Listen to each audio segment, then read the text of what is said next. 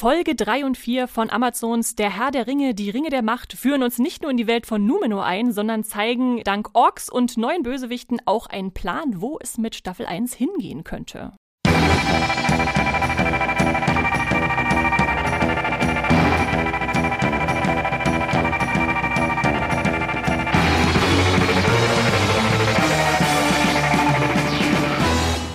Hallo und herzlich willkommen zu Streamgestöber, dem Moviepilot-Podcast, wo wir über die großen Streaming-Entwicklungen und die kleinen Streaming-Entwicklungen reden. Und da geht es heute mal wieder um Der Herr der Ringe, denn das beschäftigt uns schon länger und wird uns wahrscheinlich auch noch länger beschäftigen.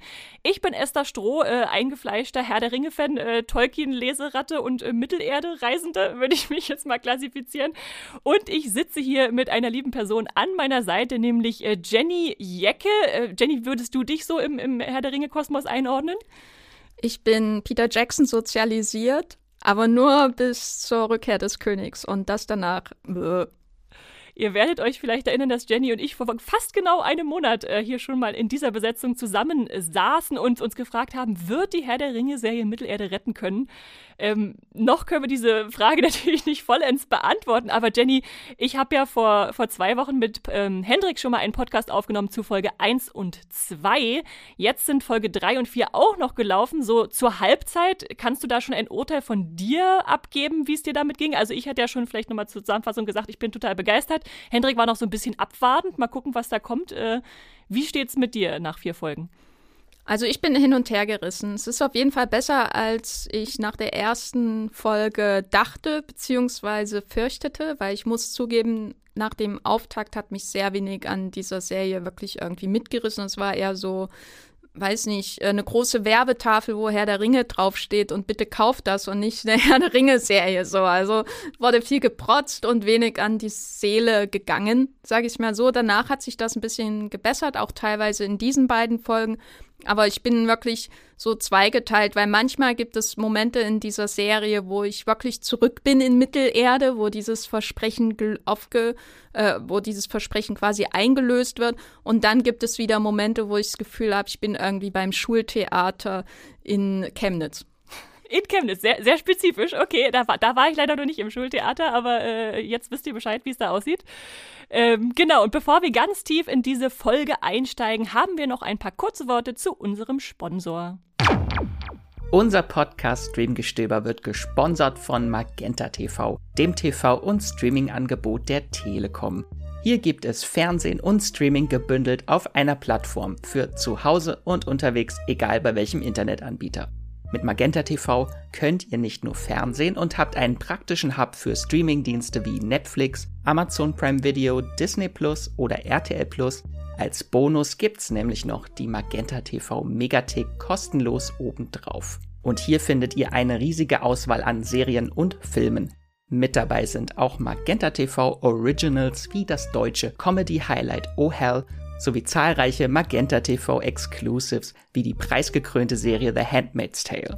Wie ihr zu Magenta TV und der Megathek kommt und welche verschiedenen Angebote es gibt, das erfahrt ihr über den Link in den Show Notes dieser Podcast-Folge. Und jetzt weiterhin viel Spaß im Streamgestöber. So, damit begeben wir uns also ein weiteres Mal auf die Reise nach Mittelerde und normalerweise lesen wir euch Fanpost immer ganz am Ende zu äh, vor, äh, wenn, wenn wir dann äh, dazu kommen, was ihr uns so geschrieben habt. Aber heute ist es mal wichtig, das am Anfang zu machen. Deshalb äh, habe ich hier eine kleine Zuschrift von Daniel mitgebracht. Der schreibt: Hallo liebes Streamgestöber-Team, ich höre euch schon lange gerne zu, bin auch ein großer Hot D-Fan, also House of the Dragon und äh, RDM, also Ringe der Macht, äh, und wollte äh, fragen, äh, ob es auch Recaps zu Ringe der Macht geben wird. Äh, ich fand die Folgen, äh, Folge über die ersten beiden Episoden echt cool und vor allem die Erklärung und Hintergrundinfos als Nicht-Simmerillion-Leser sind sehr hilfreich. Macht ihr was ähnliches äh, wie bei Hot D? Liebe Grüße, Daniel. Und da möchte ich jetzt mit dieser Folge quasi diese Frage beantworten. Ja, Daniel, wir haben uns vorgenommen, alle zwei äh, Episoden immer jeweils zusammenzuziehen und abzudecken. Also wir haben jetzt heute zu drei und vier eine Folge, dann wird es zu fünf und sechs eine geben und dann natürlich auch zu den letzten zwei, sieben und 8. Und ja, da wollen wir euch einfach ein bisschen Details erklären, was uns gefallen hat, weil ihr sicherlich auch mitfiebert, nehme ich mal an. Hoffe ich, wenn ihr diesen Podcast zumindest hört und vielleicht noch ein bisschen mehr wissen wollt. Und da werde ich mir immer neue Gäste dazu holen. Also Hendrik hatte ich schon, Jenny ist heute dabei und dann werde ich die, die Redaktion einmal quasi in den ganzen Podcast hören, damit ich mit jedem mal über Herr der Ringe gesprochen habe. Und äh, ja, ihr hört sicher schon draus. Das heißt, wir werden natürlich spoilern, was in den Folgen passiert ist. Also, wenn es um Details geht, dann muss man da einfach einsteigen. Später gibt es nochmal ein bisschen kleine Spoilerwarnung, wenn es dann ins äh, Theorie-Territorium geht. Also, wenn wir ein bisschen spekulieren wollen und ihr vielleicht noch nicht wissen wollt, wo es mit Figuren hingehen könnte, ist ja auch bei uns alles nicht wissen und einfach nur raten. ähm, dann, äh, genau, sage ich das nochmal explizit, aber ansonsten, genau, habt die Folgen am besten gesehen, wenn ihr diesen Podcast hört. Oder wenn ihr noch überlegt, ob ihr die Serie äh, hören wollt, äh, die, die, Serie gucken wollt, dann hört einfach nochmal in die früheren Podcasts rein. Wie zum Beispiel das Mittelerde retten, was ich gerade schon erwähnt hatte, was wir mit Jenny äh, besprochen haben. Ja, und dann würde ich direkt reingehen. Äh, zögern wir mich nicht mehr lange, was in, äh, in den Folgen so passiert ist. Ich dachte, Jenny, wir machen das mal so, dass wir die einzelnen Handlungsstränge mal irgendwie zusammenfassen, dass man nicht immer, wie die Serie es ja tut, hin und her springt zwischen den unterschiedlichen Regionen, sondern einfach so ein bisschen auf äh, zusammenfassend, was in drei, Folge 3 und 4 passiert ist, äh, auf einzelne Regionen eingehen. Was fallen dir noch für Regionen ein, was, was, was es so gab in, in den Folgen? Also ich glaube, sehr präsent in diesen beiden Folgen ist Numenor. Mhm. Äh, das ist ja auch das, was wir zum ersten Mal so richtig sehen. Am Anfang der dritten Folge landet Galadriel ja auch in Numenor. Kannst du das eher so rollen wie sie? Wichtige Frage. Was ist Numenor? Numenor. ich, ich kann das überhaupt nicht. Und ich habe diese Szene, wo sie das sagt im Original, ja. äh, bestimmt schon siebenmal gesehen. Einfach weil, weil das ist wirklich so entzückend. Ja, Numenor ist natürlich ganz wichtig. Wir lernen dieses äh, große menschliche Inselreich kennen und die verschiedenen politischen Fraktionen. Wir sehen, dass da offenbar Trump-Demonstrationen stattfinden mit die Elben stehlen unsere Jobs. Genau das habe ich auch gedacht, als ich es gesehen habe. Haben nur noch die roten Mützen gefehlt. Kann man noch dazu photoshoppen. Dann, was mir natürlich in der dritten Folge gefehlt hat, aber was danach kommt, sind die Zwerge. Und äh, das neue mysteriöse Metall, das äh, Herr der Ringe-Fans natürlich kennen, das da von Durin entdeckt wird. Aber viel spannender fand ich ehrlich gesagt die Vater-Sohn-Beziehung, die da angedeutet wird. Und äh, ich überlege, was ist noch? Ah ja, Süd Südländerkram, ne? Südländerkram, das war für mich so eine der entspannendsten Handlungsstränge jetzt die letzten zwei Folgen. Interessant, da können wir dann nochmal äh, genauer drauf eingehen. Äh. Und du hast noch vergessen, es gab auch in Folge 3 einmal kurz äh, die Haarfüße zu sehen wie ja. sie ihr Erntefest feiern. Aber ja, genau. Mit einer Szene, die mir sogar ähm, gefallen hat, muss ich sagen. Oha. Die hat, mich, hat sich sehr Herr der Ringe angefühlt für mich. Ja, ja. Äh, ich, genau, ich würde da gleich noch ein bisschen detaillierter einfach zusammenfassend einsteigen, damit ihr euch nochmal an Ereignis erinnert. Aber das, äh, ja, Jenny ist doch, doch was hängen geblieben. Sie hat, Jenny meinte vorhin zu mir, ich weiß gar nicht mehr, an was ich mich alles erinnere. Also ich habe die Folgen auch beide zweimal schon geschaut und ich glaube die erste Hälfte von der dritten Folge sogar schon viermal, aber naja. Wie gefällt dir das generell so als Konzept, dass wir jetzt ab und zu mal einfach die Folgen, in den Folgen einzelne Stränge weglassen? Also zum Beispiel in Folge 3 hatten wir gar nicht die Zwerge dabei zum Beispiel oder in Folge 4 waren dann einfach mal die Haarfüße ausgeklammert? Also prinzipiell finde ich die Idee gut, weil man kann nicht in jeder Folge alles abklappern und bei Game of Thrones wurde es ja oft ähnlich mhm. gehandhabt. Aber in diesem Fall hat es mich schon gestört, weil ich sagen muss, dass die Zwerge mein Lieblingshandlungsstrang sind und die, die ich, äh, ha Haarfüße, mhm. Hobbitze, wie auch immer. Darfst auch Hobbits sagen. Wir ja. nehmen das mal als Synonym ausnahmsweise. Äh, die sind, gehören auch zu meinen liebsten Handlungssträngen, weil ich auch die Geschichte um den Fremden sehr mhm. spannend finde und hoffe, dass er ein äh, Zauberer wird, aber nicht der Zauberer. äh, und in dem Fall war das natürlich ein bisschen doof gewählt für diese beiden Folgen. Wie, wie siehst du das? Ich finde es auch gut. Ich glaube, es wäre eine Überlastung gewesen, das einfach alles in, immer in eine pressen zu wollen. Und deshalb finde ich es auch ganz gut, dass Numenor tatsächlich erst in Folge 3 eingeführt wird, ähm, weil sie sich dann nochmal dafür Zeit nehmen können, da uns einzuführen, weil es ja wirklich nochmal eine völlig andere Welt, eine völlig andere Region von Mittelerde ist. Ähm, ich muss zugeben, es hat für mich ein bisschen das Tempo rausgenommen in Folge 3, dass wir jetzt sagen, okay, wir fangen jetzt nochmal von 1 an bei dieser Kultur, die ihr noch nicht kennt. Aber im Nachhinein dachte ich, es ist auch nicht das Schlechteste, dann nochmal ein bisschen Luft zu holen, bevor es dann wahrscheinlich richtig losgeht, wenn alle dann da eingeführt wurden. Es war, glaube ich, auch wichtig, dass sie zwei Folgen hintereinander für Numenor haben, Auf weil das ja Fall, schon relativ ja. komplex ist, was da alles stattfindet. Ja, ja. Äh, gut, bevor wir in die einzelnen Sachen nochmal reingehen, ich würde dann einfach so nochmal kurz vorlesen, was passiert, bevor wir über die einzelnen Aspekte sprechen, habe ich äh, mit Hendrik äh, zusammen angefangen und ich würde daran gern anknüpfen, äh, dass jede, jeder von uns äh, ein Zitat mitbringt, was im Herr der Ringe uns in, dieser, in diesen Folgen uns irgendwie beschäftigt oder äh, aufgefallen ist. Willst du damit mal anfangen, Jenny? Was ist das Herr der Ringigste Zitat, was du mitgebracht hast uns?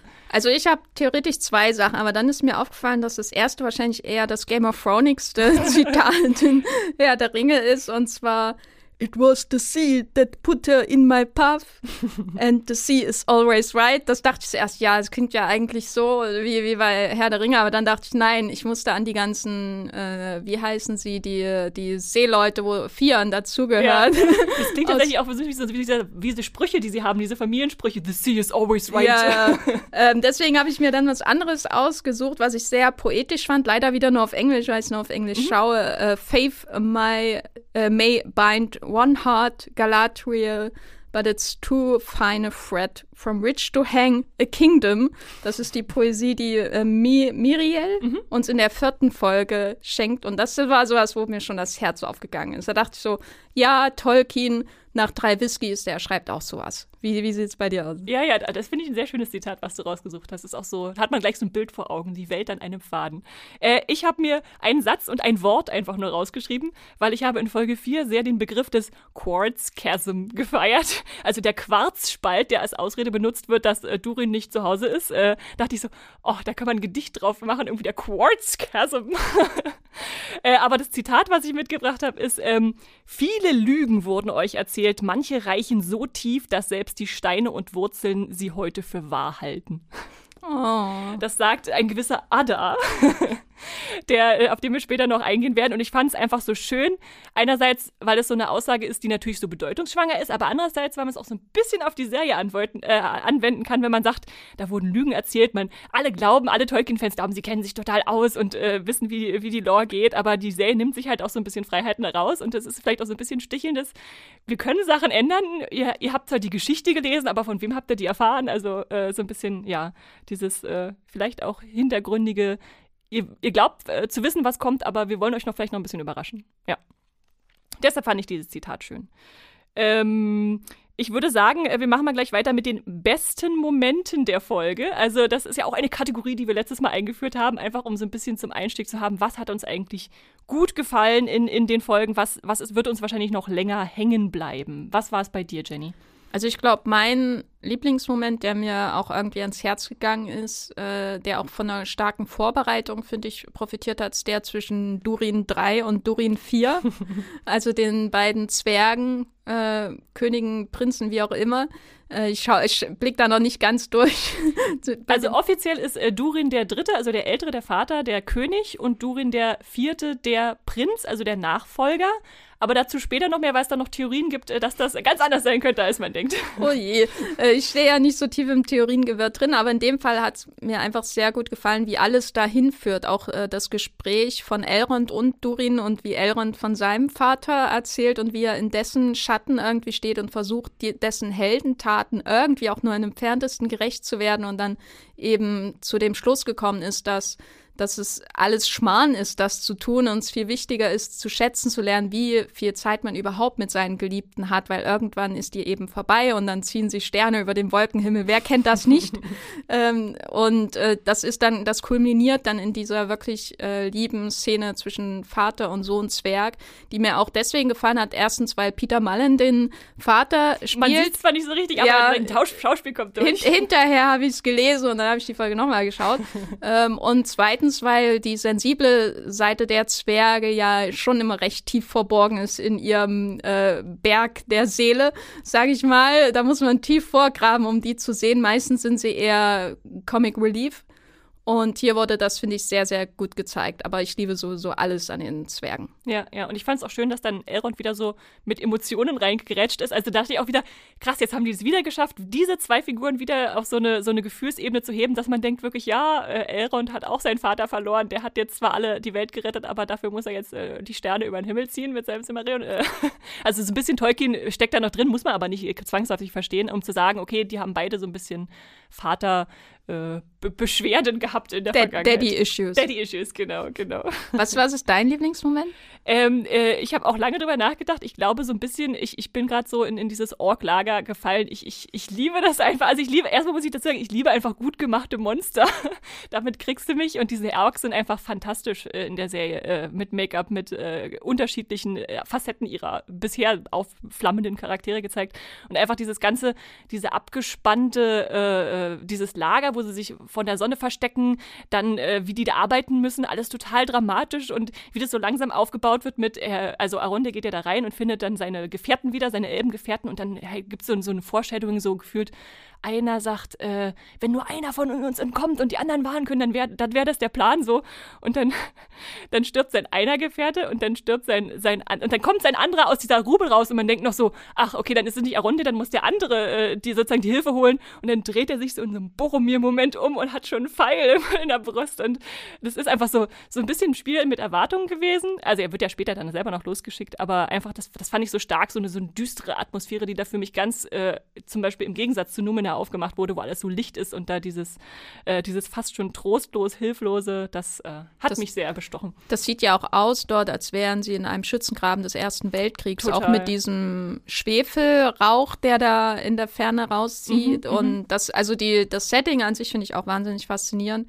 Nur bei dem Boromir-Tod, also den Anfang fand ich super, weil ich wusste, sobald er da steht, da ist, muss, also es ist ein Twist quasi mhm. in dieser einen Szene. Aber der, der Typ ist mir ja völlig egal. Ne? Den kenne ich ja kaum, die ja, Figur. Okay. Und Boromir ist mir nicht egal gewesen. Ja, ja, Boromir okay. ist ein ikonischer Tod, wie, wie der, der Bogen quietscht, wenn er ausgezogen wird von dem Urukai und überhaupt, dass, ich meine, Sean Bean stirbt, das ist ein Mem geworden, aber das hat mich damals wirklich mitgenommen, weil er auch ein großer Star war in der Serie und ich da das Buch noch nicht gelesen habe, als ich den ersten Film gesehen habe. Und hier halt so ein Rando, der mit Pfeilen durchlöchert wird. Also ich bin schon froh, dass sie nicht zu lang darauf rumgeritten sind. Mhm.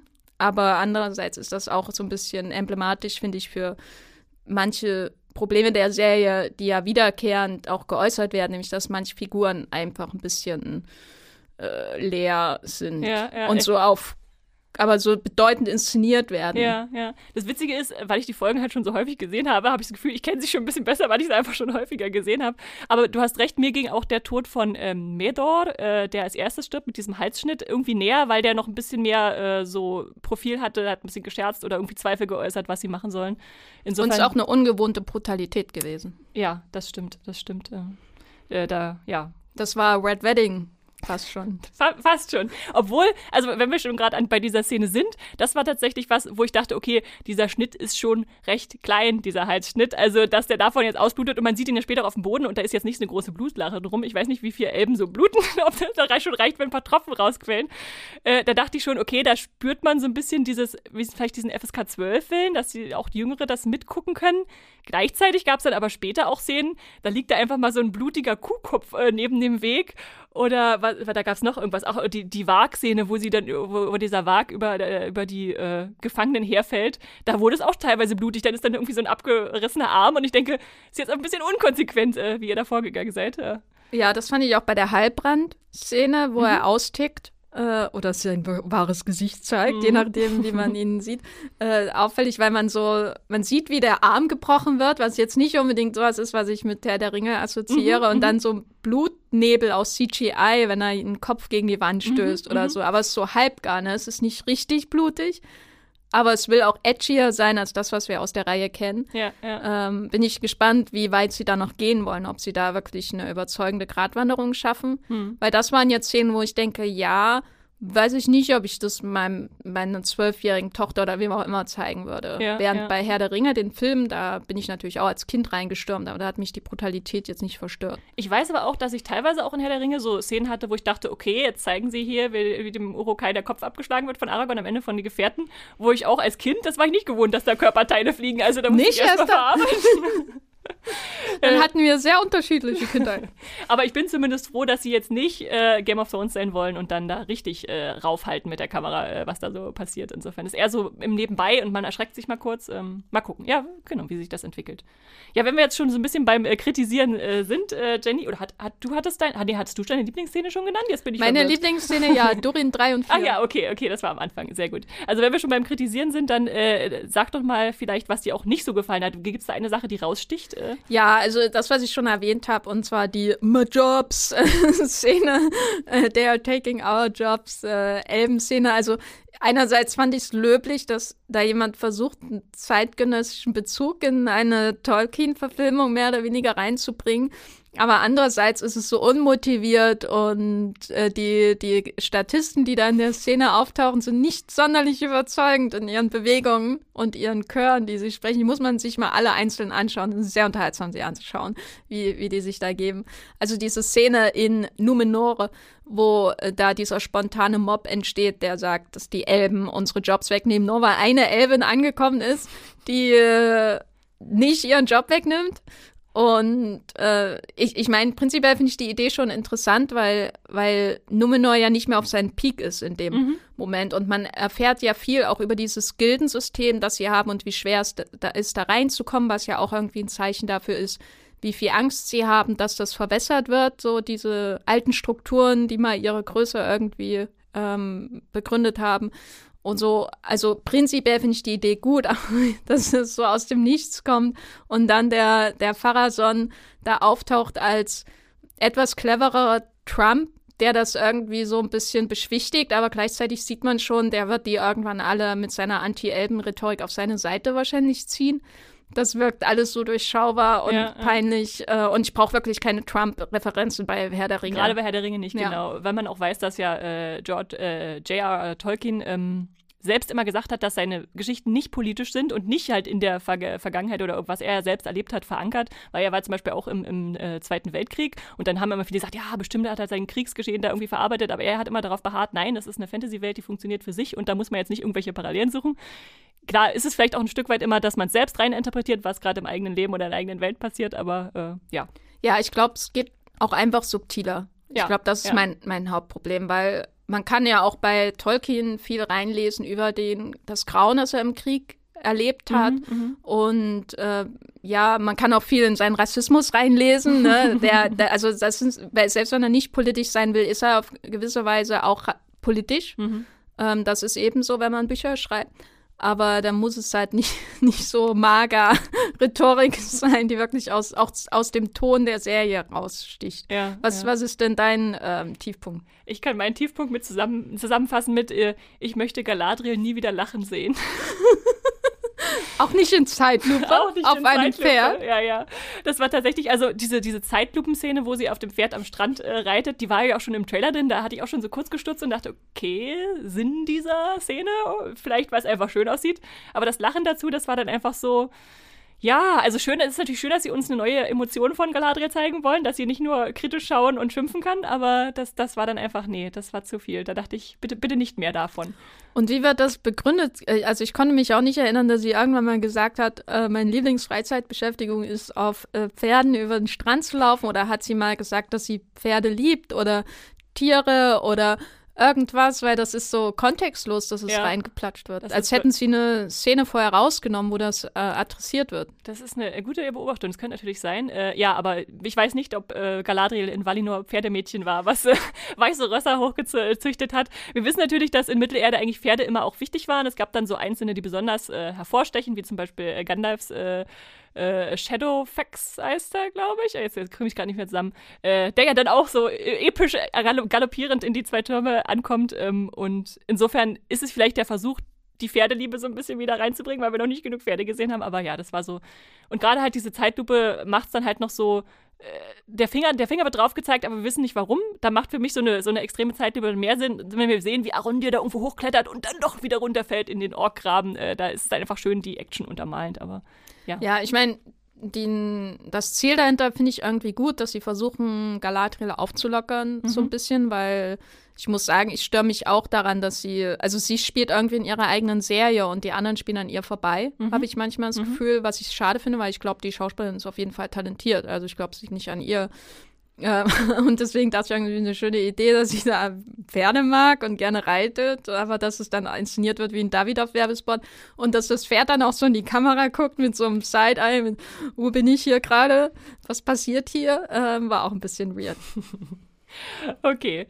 Dann haben wir jetzt ein paar Momente, wo wir uns drüber gefreut haben, ein paar, wo wir ein bisschen eine Kritik äh, äußern müssen. Ich gehe jetzt mal ein bisschen äh, konkreter in die einzelnen Handlungsstränge rein. Äh, ich fasse mal kurz, äh, sofern es geht, Numen, den Numene-Handlungsstrang von Folge 3 und 4 zusammen. Also, wir kommen mit Galadriel und Halbrand auf dem Floß, beziehungsweise eingesammelt von Elendil, Captain Elendil auf dem Schiff im Inselkönigreich Numenor an, wo die Menschen wohnen, die einst äh, gegen Morgoth mit den Elben gekämpft haben, oder mit den, genau, und äh, die Valar, also die, die diese göttlichen Wesen, äh, um es äh, kurz zu fassen, äh, die hatten ihnen dann als Belohnung dafür äh, diese Insel zugesprochen, dass sie da wohnen dürfen. Und gleichzeitig ja, ihnen viele Geschenke gegeben. Zum Beispiel werden die eigentlich dreimal so alt wie Menschen, die Numenora, die leben, äh, sind einfach begabter, schöner, so, so, ein bisschen so über Menschen, ne? Tolkien. ähm, und jedenfalls, ja, kommen die da an und äh, Galadriel will eigentlich Hilfe, um in Mittelerde nach Sauron äh, zu suchen, weil sie jetzt von Halbrand schon erfahren hat, dass da Orks rumlaufen. Deshalb denkt sie, hm, muss ich vielleicht in die Südlande gehen, um äh, da meine Suche fortzusetzen, die schon Jahrhunderte dauert, aber anscheinend hat sie noch nicht die Südlande besucht, um herauszufinden, ob da Orks sind. Ähm, aber äh, wie so ist, die Menschen sind da nicht so mehr den Elben wohlgesonnen. Da hat sich so ein, so ein, ist so ein Umschwung stattgefunden. Also früher waren sie alle befreundet mit den Elben. Und die Kultur war ganz wichtig inzwischen sind sie eher so anti, äh, sagen, ne, Elben, weg damit, äh, bloß schnell abstoßen.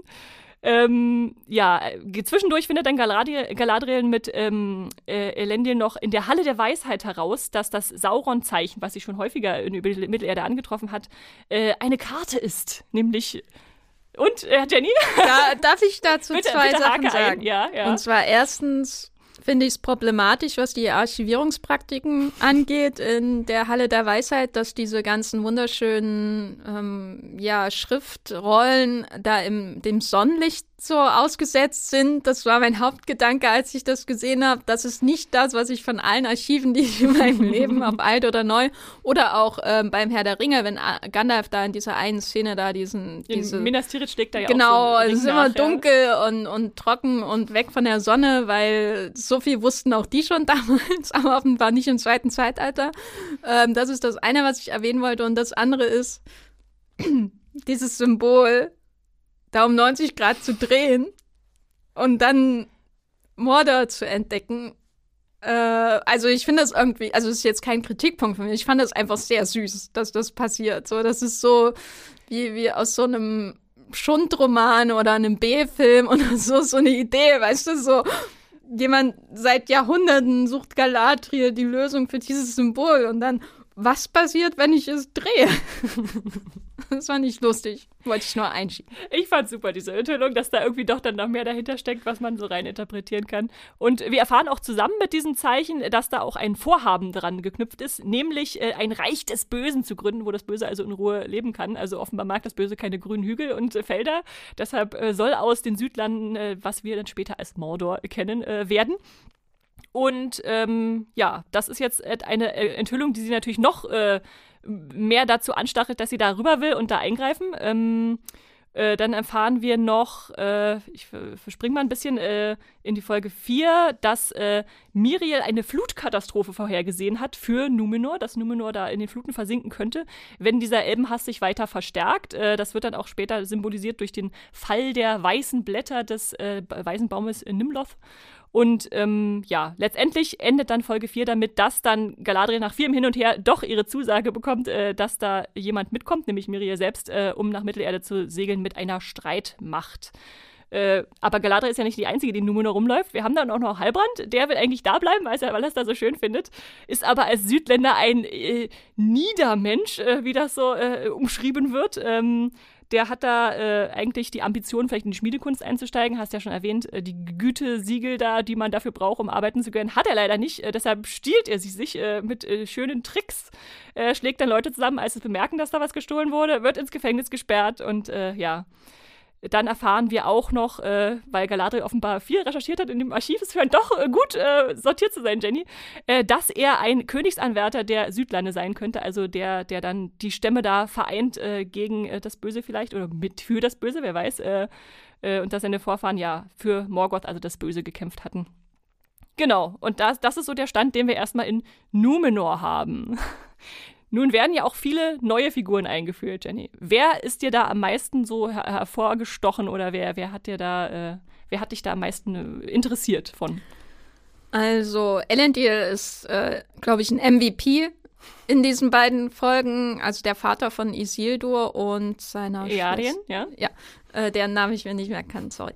Äh, der, also es gibt zwei Leute, mit denen Galadriel Chemie hat. So, und das sind Halbrand mhm. und Elendil. Mhm. Ähm, also nicht jetzt unbedingt romantische Chemie, sondern einfach Menschen, wo man merkt, ja, vielleicht lebt sie nicht in ihrer eigenen Serie die ganze Zeit. So, also wo ich das Gefühl habe, da könnte man eigentlich noch viel mehr rausholen aus diesen beiden. Und Elendil ist ein Grund dafür. Aber ich muss natürlich sagen, die Haare von Farah, Farah Son, ja, ja. Farah Die, also die, die der Bart, die Haare, die Augenbrauen, das äh, ist natürlich äh, wunderbar, weil er aussieht wie so ein, ein stereotyper Bösewicht, der mhm. sein, eigentlich seinen Bart drehen müsste in allen Richtungen, während der Intrigen spinnt. Und ich habe auch schon eine Ahnung, wo es mit ihm hingeht.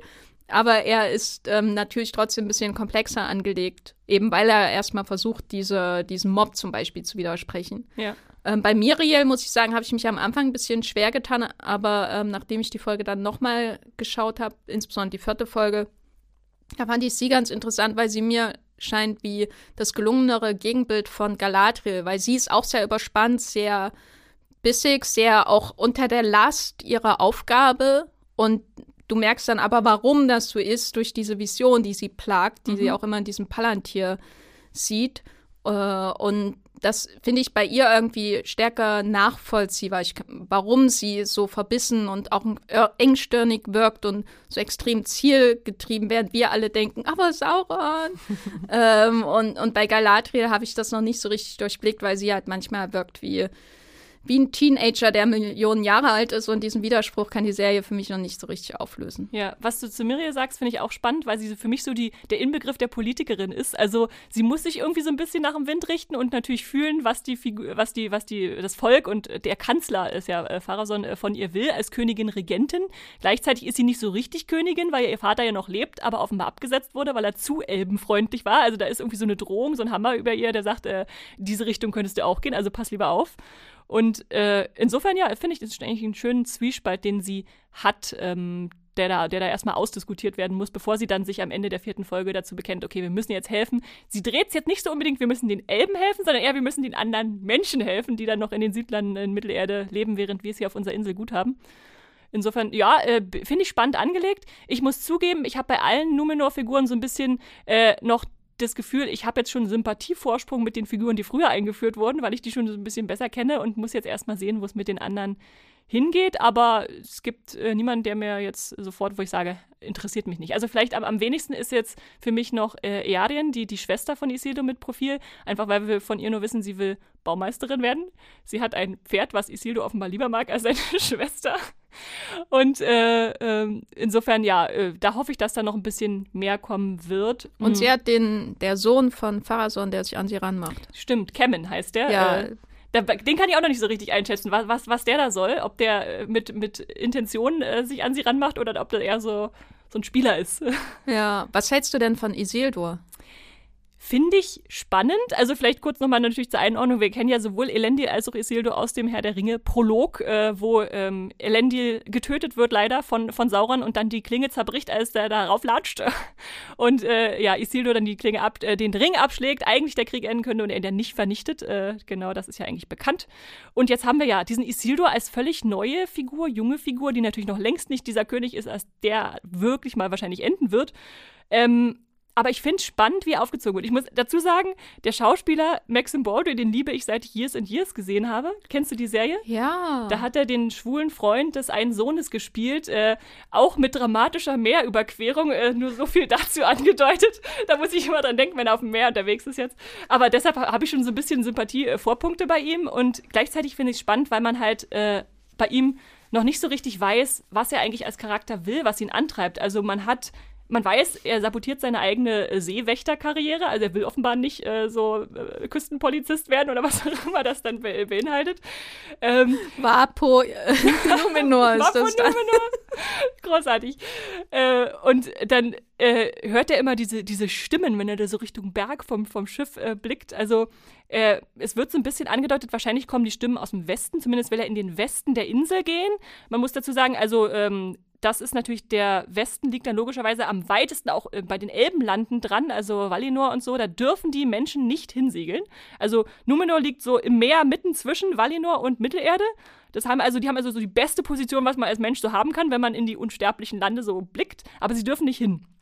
Und deshalb ist da anscheinend eine Stimme, die ihn ruft. Mal gucken, was, wo das noch hinführt. Vielleicht ist es auch der heilige Berg, der ihn ruft, der dann immer so zu sehen ist. Das ist so ein wichtige, äh, wichtiger Punkt in, in Numenor, wo jetzt aber keiner mehr hingeht, wenn sich niemand mehr für die Waller und die Elben äh, interessiert. Da denke ich, kommt noch was. Aber ja, ansonsten ist er für mich eher noch so ein bisschen mal gucken, wo es äh, ihn hintreibt. Er zieht ja auch seine zwei äh, Kumpane dann, äh, als er die Prüfung sabotiert, mit runter, dass die dann mit ihm ausgeschlossen werden, was natürlich hart ist und wahrscheinlich deswegen meldet er sich am Ende dann dafür, dann nicht in den Westen, sondern in den Osten, also nach Mittelerde zu segeln. Ähm, ich habe zwischendurch so gedacht, der Junge hat so ein bisschen ADHS, oder? so Aufmerksamkeitsschwäche vielleicht, sich zu konzentrieren. Da gleitet er irgendwie ab, so ein bisschen verträumt, äh, soll nicht eigentlich das machen, was er will. Sein Vater will was anderes von ihm als, als er. Äh, seine Schwester ist total zielstrebig, aber wird nicht beachtet. Äh, und dann hat er noch einen Bruder, der noch nicht äh, vorgekommen ist, aber schon erwähnt wird, Anarion. Wo ist denn der? Das habe ich mich gefragt. Ich glaube, der ist gerade auf dem Schiff unterwegs, aber der scheint schon ein bisschen länger weg zu sein, mhm. so wie sich das anhört. Das wurde noch nicht so richtig aufgeklärt. Ähm, interessant ist, dass ähm, Anarion und Isildur, äh, die sind so die bekannten, auch richtig dokumentierten Söhne von Elendil, die dann auch später in Mittelerde noch wichtig werden mit äh, zwei Königreichen.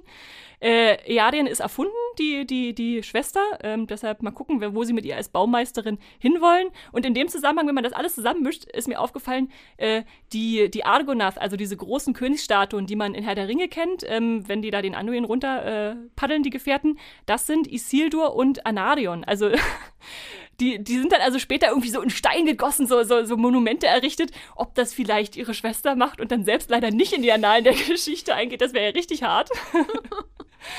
Aber äh, nee, bin ich, bin ich einfach noch gespannt, wo sie diese Familiendynamik hintreiben. Und das finde ich auch schon ganz spannend, wenn die so am Tisch sitzen und man so ein bisschen merkt, dass da schon viel vorher passiert ist und äh, alle anderen äh, Erwartungen, andere Erwartungen haben als die vielleicht von sich selbst. Könnte, dumme Frage, vielleicht, weil ich mich da mit der Lore nicht auskenne, aber wenn die Menschen müssen ja auch irgendwann Ringe schmieden, die zu ihnen kommen. Und was wir an Baumeistern kennen, wird ja bisher mit den Zwergen und den Elbenringen von Cele Celebrimbor, Ce Celebrimbor, Celebrimbor äh, äh, gemacht. Könnte der Arc der Schwester irgendwie dahin führen? Also, weil die Menschen ihre Ringe nicht, meines Wissens nicht selbst geschmiedet naja, haben? Naja, na, na, bauen die nicht diesen riesen Turm, um da was zu schmieden? Für die Elben? Ja, aber eigentlich werden alle Ringe in Eregion, also in dieser Elbenschmiedenregion, äh, geschmiedet, außer der eine Ring, der dann in, in Mordor Okay, also baut sie dann vielleicht Minas Tirith und wie, wie sie alle heißen? Das ist äh, eine gute, gute Vermutung tatsächlich. Das habe ich nämlich auch überlegt, weil sie ja da sitzt und irgendwelche Sachen abzeichnet. Und gerade Numenor erinnert natürlich auch von der Architektur viel so an Gondor, was wir da kennen. Man hat da, was man von Minas Tirith hat, diese Spitze, die so weit ins Land geht. Das haben wir ja auch gespiegelt in, in Numenor, dass sie sich da vielleicht inspirieren lässt und dann die Städte baut. Wer weiß. Also, aber was ist das für ein Arc? Das wird das, also, ich meine, ich finde es eine schöne Idee, aber da hoffe ja. ich doch, dass sie mehr rausholen. Hoffe ich auch. Mal gucken, wo es, wo es mit ihr noch hingeht. Ich, ich habe auch schon überlegt, ob sie sie vielleicht ein bisschen als ähm, Ersatz für Anarion, den Bruder, nehmen, damit man da noch eine, äh, auch eine Figur hat, äh, die jetzt noch nicht so vorausberechenbar ist, aber mal schauen. Ich hätte auch kein Problem damit gehabt, wenn sie einfach Anarion ersetzen mit ihr. Ja, ich glaube aber, dann wäre der Aufschrei zu groß gewesen. Ach, wer, wer interessiert sich für den Aufschrei von Herr der Ringe-Fans? Also wirklich. äh, ja, genau. Ähm, wie findest du diese ganze Prophezeiung-Sache? Äh, ist das für dich spannend, dass da mal eine große Flutwelle kommen könnte? Ja, hochspannend, äh, weil das ist ja im Grunde das Atlantis von Tolkien. Mhm. Und äh, dieses dieses, das sieht man da auch mal wirklich. Ne? Also ich habe ja auch als äh, Kind, nachdem ich, äh, Kind nicht, aber Teenie, nachdem ich die Filme gesehen habe, die Bücher gelesen habe. Damals hatte ich auch so ein riesen Bilderbuch in der Bibliothek in Gera ausgeliehen, wo die Geschichte von Mittelerde dargestellt wurde mit so ähm, Illustrationen und da war der Untergang von Numenor, glaube ich, auch dabei. Mhm. Und das ist sowas, äh, ich bin ja nicht irgendwie riesen Fan oder so, aber so die Vorstellung davon, das mal zu sehen, ähm, die ist schon sehr spannend. Vor allem, weil das ja auch ähm, ich, also was ich mich halt frage, ist, wie sie das dann umsetzen und wer entscheidet, dass es passiert. Ich weiß nicht, wie, ob ich jetzt spoilern kann, aber, aber ich sage mal, die Kräfte dahinter, die hinter der Vision stecken, das ist ja was, was wir gar nicht so richtig gesehen haben nee, bisher. Genau. und das finde ich schon sehr spannend. Ja, ja, es wird ja noch so ein bisschen an diesen äh, Palantir geknüpft, äh, diese Kugel, die wir ja auch schon kennen äh, aus äh, Herr der Ringe, die zwei Türme und Herr der Ringe, äh, die Rückkehr des Königs, äh, wo eigentlich wurde da natürlich viel so über kommuniziert. Also Saruman hat mit äh, Sauron da. Ja, das habe ich, das hab, das fand ich ehrlich gesagt super verwirrend, mhm. weil ich habe mir den Palantir auch immer so vorgestellt wie so ein Zoom-Meeting oder so. Also wenn jemand anders den hat, dann kann ich mit dem reden und werde aber böse beeinflusst von Sauron, so im schlimmsten Fall, der sich da reinhackt. Also böse, die böse Beeinflussung muss nicht äh, zwangsläufig daran geknüpft sein. Das war eigentlich früher einfach nur so ein, so ein Kommunikationsmittel, beziehungsweise äh, man sendet sich da eher so Gedanken und Bilder. Als, als glaube ich, Audi, Audio ist da nicht dabei. Aber äh, gleichzeitig ähm, wurde dann zum Beispiel auch in Herr der Ringe äh, die, die Rückkehr des Königs, das ist leider im, im letzten Film gar nicht so drin von Peter Jackson, gibt es, äh, ähm, kommuniziert auch Sauron mit äh, Denethor, dem Statthalter. Und man kann zwar nicht lügen, aber man kann so auch Vorhaben oder irgendwie so Zukunftsvisionen, was man sich selbst vorstellt, äh, senden. Und deshalb, beziehungsweise Sauron hat dann sozusagen äh, an Denethor geschickt, übrigens, ich habe hier eine riesige Streitkraft, ihr könnt mich gar nicht besiegen. Und deshalb ist Denethor dann auch so ein bisschen wahnsinnig geworden und hat gesagt, äh, dann kann ich gleich schon aufgeben. dann musste erst Aragorn kommen und Gondor wieder retten. Ähm, und deshalb finde ich den Schritt zu sagen, okay, dieser Palantir, es gibt ja sieben, diesen einen, den sie haben, der kann offenbar auch so ein bisschen Zukunftsvisionen äh, zeigen, gar nicht so schlecht äh, zu sagen, dass äh, das könnte auch äh, als wirklich Kristallkugel im wahrsten Sinne des Wortes funktionieren. Ähm, und ich frage mich dann gleich noch, gleichzeitig noch, ist das vielleicht auch von jemandem gesendet dann? Ja, ja, ja. wo kommen diese Visionen her, wenn man nicht weiß, wo die anderen sechs äh, Palantiri sind? Äh? Das frage ich mich sowieso bei allem, was im Numenor passiert, insbesondere wenn Miriel dann quasi Numenor verlässt, um zu verhindern, dass die Vision wahr wird, hm. Ob das nicht letztendlich alles dazu führt, dass die Vision wahr wird, weil jemand in ihrer Abwesenheit die Macht übernimmt zum Beispiel. Ja, wer könnte das nur sein, Jenny? Vielleicht jemand mit einem Bart? Vielleicht jemand, der gesagt hat, oh ja, du musst unbedingt darüber fahren, ja, ja. damit ich hier freie Hand habe. ja, äh, gut. Das ist auf jeden Fall genau. Da, geht, da geht es noch ein ganzes Stück weiter äh, und da werden sich jetzt die Figuren natürlich auch aufspalten, die wir in Numenor kennengelernt haben. Also ein paar fahren wahrscheinlich mit nach Mittelerde und ein paar bleiben da und gucken mal, was sie da so anstellen. Ich würde jetzt trotzdem mal weitergehen äh, zu unserem nächsten Handlungsstrang, der auch noch ziemlich wichtig ist in den Folgen, nämlich den Südlanden. Da passiert ja auch ziemlich viel. Ich fasse mal zusammen. wir haben äh, Arondir, der am Ende der zweiten Folge in ein Dickicht im Tunnel gezogen wurde und wir wussten nicht, wer das ist. Natürlich sind es die Orks, äh, die ihn da äh, entführt haben und jetzt in ein ja, Gefangenenlager, Arbeiterlager so fast schon äh, schaffen, äh, wo er jetzt äh, Erde aufhacken und äh, Bäume fällen soll, um ja. Und die, die bauen da Gänge, damit sie bei Tageslicht sich fortbewegen können, oder? Ich glaube, teils, teils. Also teils ist einfach genau, damit die Orks im Sonnenlicht nicht ausgesetzt sind und teils, damit sie äh, das Land doch einfach schon mal weniger urbar wird, als es jetzt gerade ist. Denn noch kann man ja schön Sachen anbauen und irgendwie, wir kennen es ja aus Frodos Zeit und eine große Aschewüste. wird es vielleicht, vielleicht aber rauskommen, vielleicht ändert die Serie das nicht. äh, genau, und jedenfalls, äh, da ist er jetzt mit angestellt und muss da, muss da schuften und äh, verliert dann gleich ja mehrere Elbengefährten. Erst äh, Medor, der Wasser trinken will und dann die Kehle aufgeschlitzt bekommt und äh, später dann noch äh, Revion, seinen Wachhauptmann, der da äh, nicht die, äh, äh, die Hilfe holen kann, die sie wollten. Es wird viel gekämpft, es gibt einen Wag und äh, es gibt Orks, äh, die sterben und äh, großes Gehüpfe mit Ketten. Äh, ich, ich, ich muss zugeben, ich finde es toll. Diese, also es ist ein bisschen natürlich überzogen, die Elben-Action kennen wir ja von Lego das auch schon aus den Herr der Ringe-Filmen, aber irgendwie muss man ja zeigen, dass sie ein bisschen besser sind als die Menschen. Ja, da, damit habe ich auch ehrlich gesagt kein Problem. Ich habe mich auch äh, sehr gefreut an dem großäugigen, glubschäugigen Wag oder was das da ist, mhm. äh, der, der sah irgendwie so knuddelig aus und dann hat er dieser einen Frau irgendwie die Rippe rausgerissen oder was, wie so ein Steak, was er da rausbeißt. Das also ich weiß auch nicht, warum der so mit Kindchenschirma-Augen äh, gestrickt ist. Äh, hätte ich nicht unbedingt gebraucht. Ich bin bisher noch nicht so richtig auf meine, meine Ideal-Wag-Vorstellung gekommen. Also die Hyänen in Herr der Ringe fand ich tatsächlich nicht so doll. Die waren eher unter, in, selbst in, in, in Hobbit, wo sie auch nochmal überarbeitet haben. Ja, nee. Ich möchte, ich möchte richtige Wölfe einfach. Geht das? Äh, aber hat der Game of Thrones wahrscheinlich gehabt. Da darf muss man sich abheben.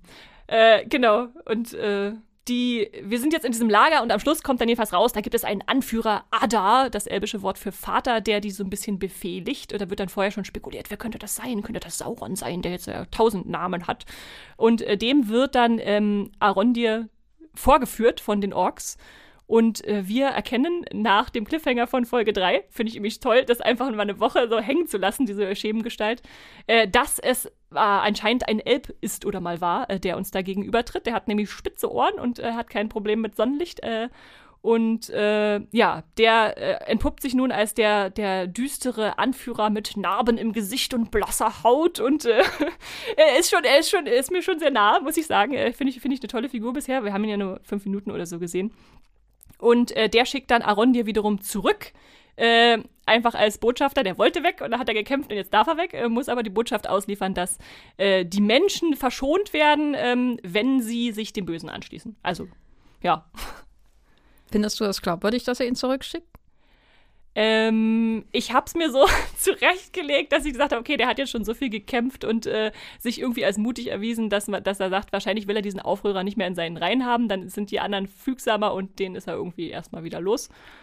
Ja, äh, du nicht? Äh, Höre ich aus deiner Frage raus? Naja, strategisch gesehen ist es irgendwie komisch, dass man jemanden, der so viel von der Infrastruktur der Orks mhm, äh, und mhm. sogar ihren Boss äh, gesehen hat, dass man den dann freilässt äh, um, um eine Message zu überbringen, die man auch mit einer Brieftaube hätte schicken können oder wie auch immer. Mhm. Also er soll natürlich Angst schüren bei den Menschen, das ist ja der Hintergrund, aber sieht der Arandir so aus, als würde der da ängstlich, furchtzitternd da hingehen. Also man merkt schon, dass der Adar Ada. Mhm. Ähm, Eindruck schindet bei ihm. Er, er schafft es ja auch nicht, ihn umzubringen, obwohl er da die ganze Zeit diese Spitze da in der Hand mhm, hat und mhm. so das ist schon interessant und ich finde es ja auch gut, dass er weiterlebt und nicht die ganze Zeit da einfach nur Bäume fällen muss.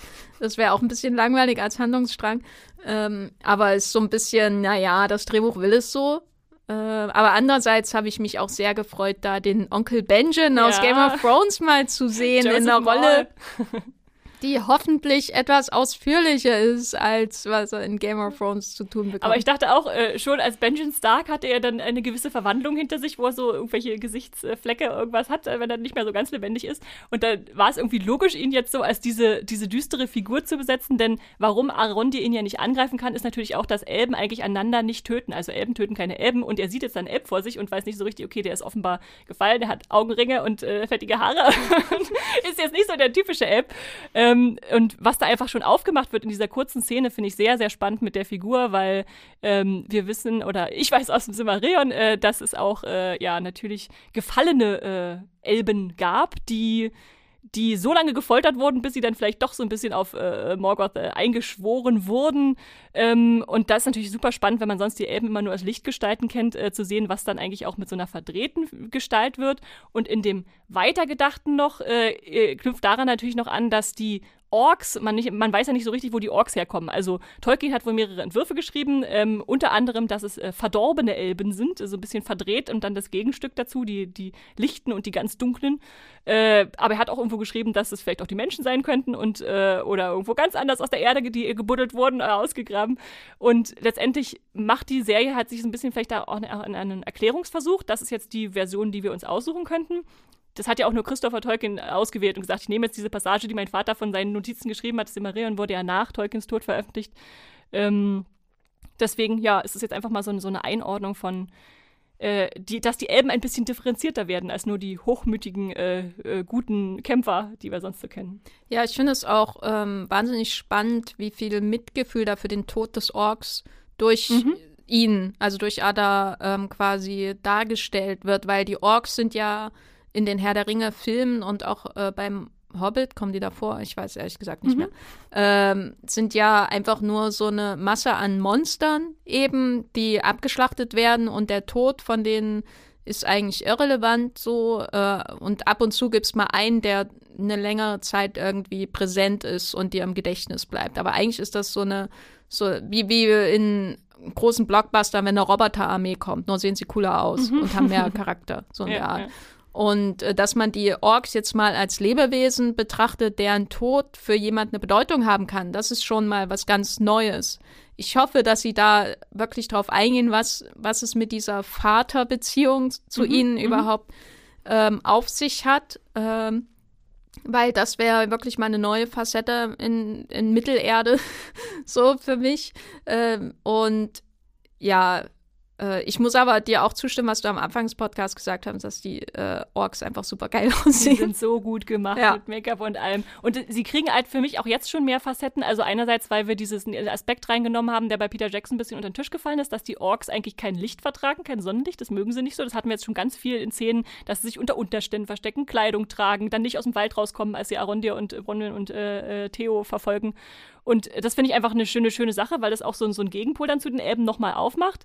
Und äh, ja, gleichzeitig haben wir da schon so immer mal so Persönlichkeiten aufblitzen. Ich finde es sehr schade, dass jetzt in, in der letzten Folge, in der vierten, äh, Wrath äh, gestorben ist. Äh, der eine Ork, der ein bisschen schmaler war äh, und der ja von äh, Jet Brophy gespielt wurde. Das ist natürlich auch noch ein, eine witzige, habt ihr vielleicht schon gehört, eine Trivia, dass da ein Herr der Ringes-Star, in Anführungszeichen, ähm, aufgetaucht ist, der schon in Gefährten einen Ringgeist gespielt hat und ein Elb und dann schon an diverse Orks. Und ich glaube, seine bekannteste Rolle ist die des Nori in der äh, Hobbit-Trilogie. Und ich bin, es ist so witzig, ich gucke äh, die Serie bei Amazon über meinen Browser und dann bin ich irgendwie an meine, meine Maus oder so gekommen und dann gibt es ja immer diese eingeblendeten Schauspieler und da stand dann Jeff Brophy und dachte, stopp mal, den kenne ich doch. Und dann habe ich mich da tierisch drüber gefreut, dass er wieder einen Ork spielen darf. Aber er ist jetzt leider schon wieder weg vom Fenster. Aber das heißt ja vielleicht, dass auch noch andere wieder Charakter gewinnen können. Insofern bitte, bitte mehr, mehr Orks für mich. Bin ich dabei. Was äh, hältst du denn von Theo? Ja, das ist eine interessante Frage. ähm, als Figur, muss ich sagen, ist ja für mich die, wo ich noch überhaupt keine so richtige Beziehung aufbauen konnte, ist eher so der moody Teenager bisher. Also er gewinnt immer mehr so ein bisschen interessante Facetten, ähm, aber das liegt vor allem halt an dem Schwert, was er gefunden hat. Was natürlich schade ist, dass es nicht aus dem eigenen Charakter kommt, sondern eher so, er hat da eine Waffe und wir wissen nicht, was damit passiert. Äh, er hat sich jetzt zuletzt in den Arm gesteckt und dann ist sie da durch sein Blut äh, zur richtigen Waffe geworden. Und ähm, ja, deswegen, ich, ich hoffe, sie, sie machen noch mehr aus ihm als nur so ein Mittel zum Zweck. Ja, also das Schwert ist natürlich super spannend. Ich habe mich auch gleich gefragt, was ist denn das? Was soll denn das? Ist das Saurons Schwert? Was, was geht da ab? Und dann der alte Herr, der Morgoth hm, Wald, hat. oder dessen, heißt der, ja, ja, genau, der Südländer. Ähm, der, der auch diese Narben hat und so. Aber ich muss sagen, ein Einschub dazu, die Szene, wo äh, Theo da nachts durch das Dorf rennt. Mhm. Das genau das habe ich in einem der Assassin's Creed Teile, der der während des, äh, ich glaube, amerikanischen Unabhängigkeitskrieges oder so spielt. Irgendwo habe ich äh, das quasi exakt so gespielt, so eine Mission. Und ich bin immer so, ich bin sehr schlecht bei Videospielen. Mhm. Und ich werde immer entdeckt wenn was passiert. Ne? Also ich äh, wäre immer so, und es gibt da eine Mission in einem dieser Assassin's Creed-Teile, wo ich wirklich äh, 10, 15 Mal probiert habe, die zu schaffen, bis ich aufgegeben habe. Das war irgendwie in den ersten 20 Prozent des Spiels oder so, wo man auch ins hohe Gras gehen muss, um sich zu verstecken, um bloß nicht gesehen zu werden. Und das ist ja genauso inszeniert wie bei solchen Videospielen, wie er da durchläuft. Und dann hörst du also ich habe es mit Kopfhörern gehört, mhm. hörst du diese Org-Stimmen im Hintergrund. Und so genau wie du im Videospiel mal jemanden reden hörst von den Figuren, die kein Eigenleben haben, so die non-playable mhm, Characters mhm, und so. Und ich dachte, das ist ja irgendwie, ich weiß nicht, was es soll, äh, aber ich fand es irgendwie lustig, weil ich mich auf einmal sehr darin wiedergefunden habe, was Fio machen muss. Aber ihn als Figur, muss ich sagen, finde ich jetzt auch noch nicht in interessant. Äh, aber ja, ja, vielleicht wird da ja noch was draus. Denke, Gerade das, diese dunkle Verbindung zu seinem Schwert, die ist ja interessant. Die ist auf jeden Fall wichtig, genau. Also ich noch kurz zu dieser Plansequenz. Das ist ja auch wirklich, wo man da so mitgeht mit der Kamera. Ich fand die super. ich habe die gefeiert und vor allem, weil es auch in den Brunnen losgeht, was auch richtig wieder so ein bisschen dieses Horrorszenario war, was wir schon in Folge 2 hatten, wo es ein bisschen düsterer und ein bisschen gruseliger wird. Das fand ich schon äh, spannend. Ähm, und er geht ja dann mit, äh, er kommt ja dann wieder zurück zu diesem Elbenturm. Also sind am Schluss alle wieder in Sicherheit. Bronwyn, Arondir und äh, Theo. Und ich, ich, ich finde es spannend. Ich glaube, da kommt noch ganz, ganz viel mit ihm. Und äh, weil er auch ein vaterloser Junge ist, äh, könnte man natürlich jetzt auch ein bisschen spekulieren. Treffen, treffen wir seinen Vater noch? Genau. Ist es Heilbrand? Ist es vielleicht äh, Ad-Ada? Ist es irgendwie, jemand hat auch schon erzählt, ist es vielleicht Sauron? also er hat da schon so eine, so eine Vergangenheit, die da, glaube ich, noch wichtig werden wird. Ähm, und das Schwert ist natürlich auch einfach so ein Artefakt, wonach jetzt viele vielleicht auch suchen, beziehungsweise der Waldreck, der es offenbar vorher in seiner Scheune irgendwo verbunden hatte, den will es ja gar nicht wiederhaben. Aber glaubst du, es ist das Schwert, was die Orks wollen? Äh, es wird ja am Ende davon, äh, gibt es dann so einen Satz, wo jemand sagt, äh, es ist im, äh, im Turm. Äh, wird dann sozusagen Ada gesagt, äh, übrigens, da ist jetzt das, was wir suchen. Es wird aber nicht ganz klar, was gesucht wird. Also ich habe natürlich keine Ahnung davon, aber es wäre natürlich clever, wenn es äh, ein Misdirect ist mhm. und es in Wirklichkeit eine Person ist mhm. und nicht ein Schwert. Was, was denkst du denn? Ähm, ich dachte es bis vor kurzem, es ist das Schwert, weil im Englischen heißt es äh, It, It is in the Tower oder so. Und dann habe ich jetzt äh, vor kurzem ist nochmal auf Deutsch geguckt und da heißt es, er ist im Turm. da dachte ich, okay, ist jetzt die Synchro schon so weit, dass sie sagen, wir wissen schon, was gesucht wird und es ist eine Person und deswegen nehmen wir schon mal das richtige äh, Personalpronomen. Äh, wäre schade, äh, wäre schade, aber ja, kann ich mir auch vorstellen, dass es einfach vielleicht eine Person ist, die das Schwert nur schwingen kann. Vielleicht ist ja nur er besonders darin begabt, wer weiß. Also ich habe auch Hoffnungen, dass es es mit Theo in eine düstere Richtung geht, dass er da äh, böse wird vielleicht. Da habe ich auch schon, also keine Theorie, sondern einen Namen gehört, und zwar, dass er der eine Südländer von den Ringgeistern werden könnte. Der mhm. Kamul oder mhm, so. Mhm, mhm. könnte sein. Ja, finde ich eine spannende Theorie. Und wenn man, äh, jetzt kursieren ja gerade diverse Ringgeist-Theorien, wer noch sein könnte, und da brauchen wir ja immer, wir brauchen ja immer am Ende neun Leute.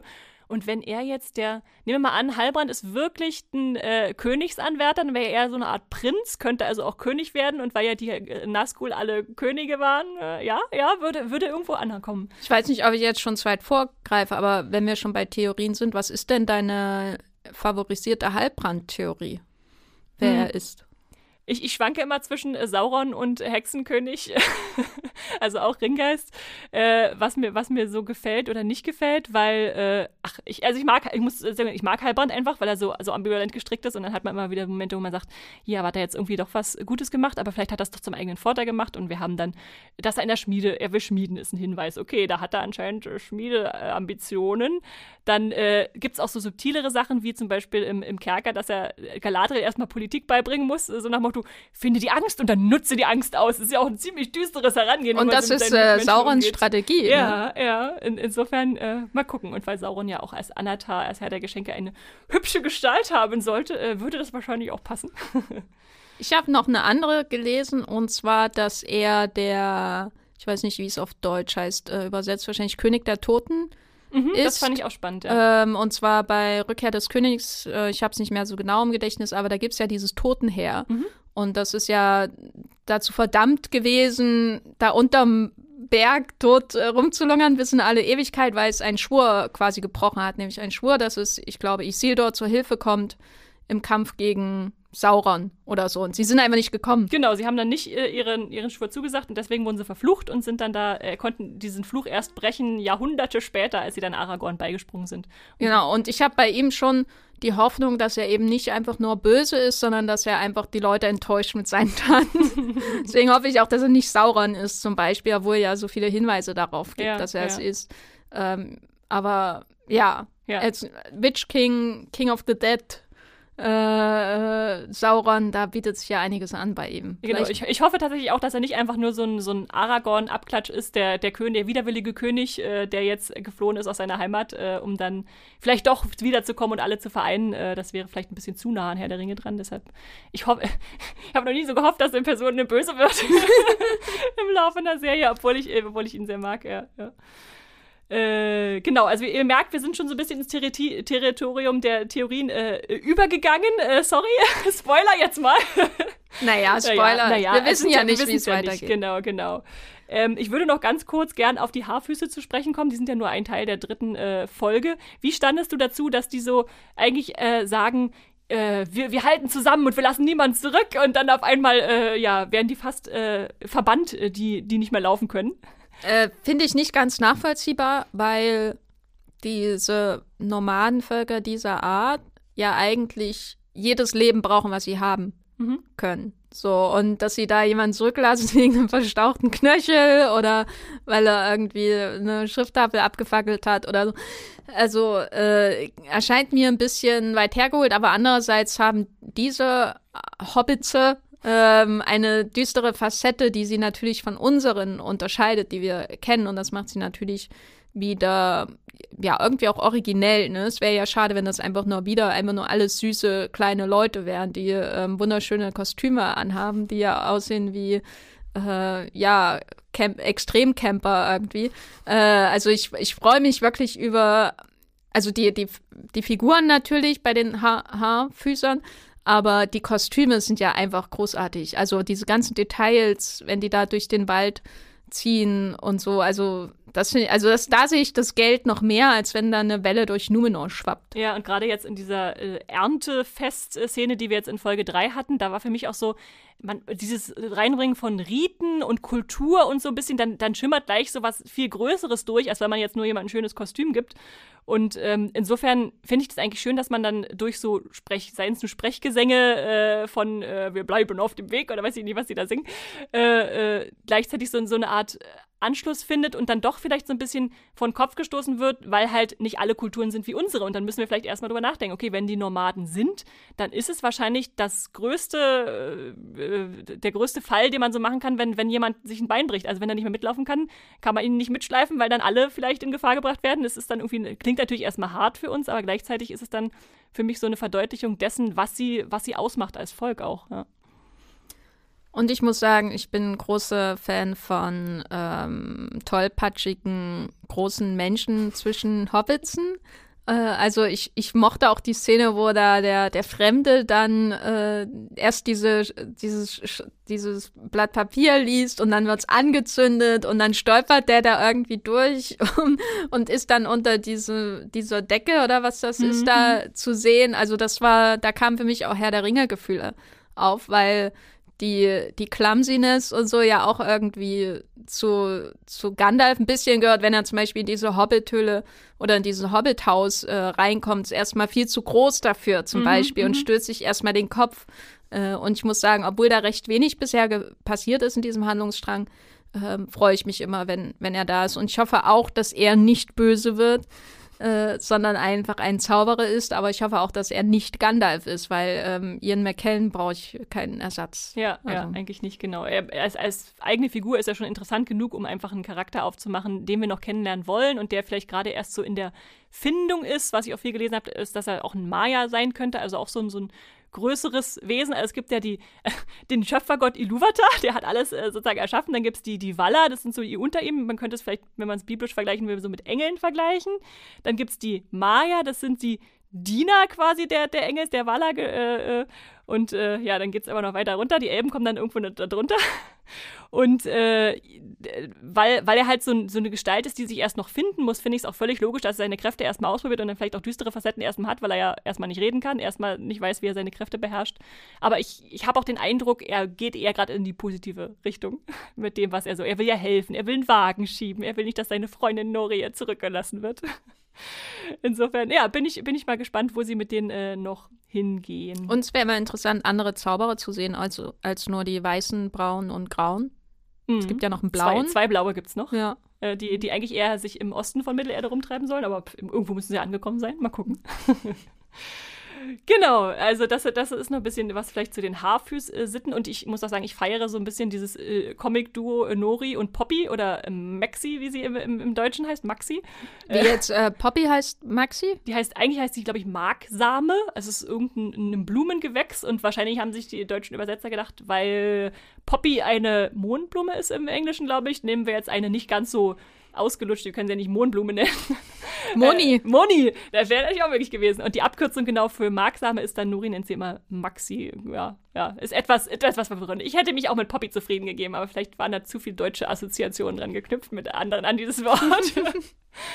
äh, und ich finde, die haben halt so eine schöne, so eine schöne Dynamik, die mich so ein bisschen an Mary und Pippin erinnert, ähm, dass sie einfach, äh, sie wollen was Gutes, aber sind dann häufig tapatschig oder diese Szene, wo die unterm Tisch sitzt und dieses Blatt klauen will mit dem Schriftzeichen drauf und dann sagt Poppy immer weiter links, weiter rechts und jetzt geradeaus, während einer noch zuhört. Das fand ich sehr schön.